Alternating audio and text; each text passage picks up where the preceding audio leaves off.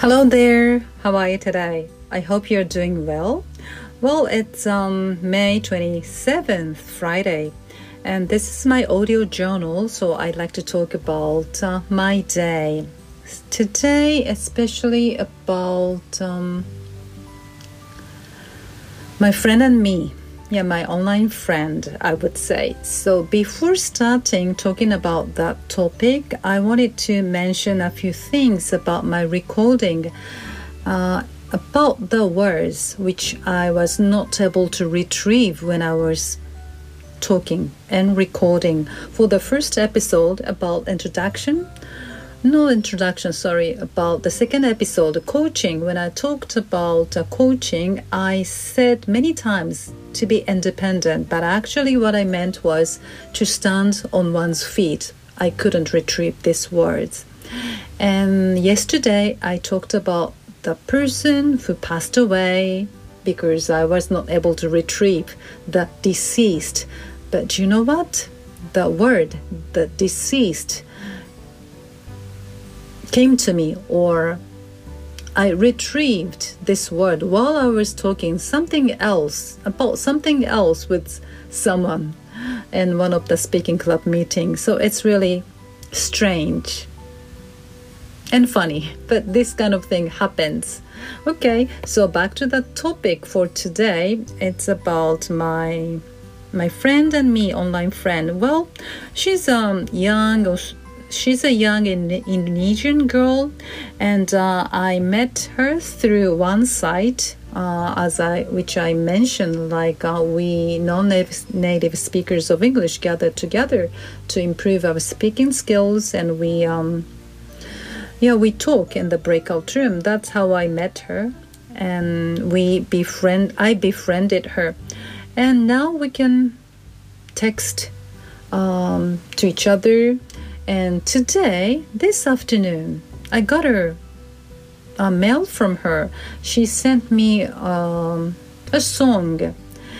And um, yeah, I was about to um, reply, send a reply, but I waited just in case I might see her and be able to talk with her in one of the meetings that um, finished just 10 minutes ago. And then what happened? It's unbelievable. In the first session of that meeting, she and I share the same breakout room. So without sending a message, before sending a message, we could talk about her song. So yes, actually, yeah, as I said, she sent me a song her original song I found it's a very short song and um, the lyrics and tune it's her original. She created that song and the music. And what I noticed and what I felt is that her voice has a fe- sorry healing effect.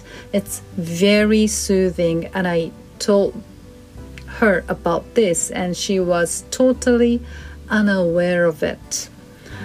Yes and um, yeah i um, i'm going to put a link to her youtube channel on my um, webpage on my blog so that maybe my um, the parents of my students or somebody else might have a chance to listen to her song and her voice because it's worth listening.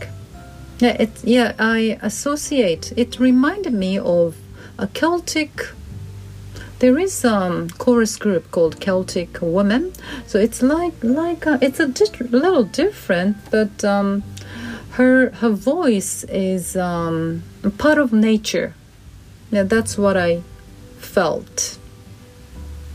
So yeah, she says she has her own YouTube channel, so I uh, put a link to it.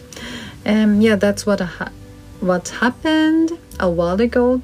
So that's it. It's really good to have a friend uh, who I uh, meet through this kind of meeting and extend our relationship outside of that site. So this is it. Thank you very much for listening. Have a great day, everyone. Bye.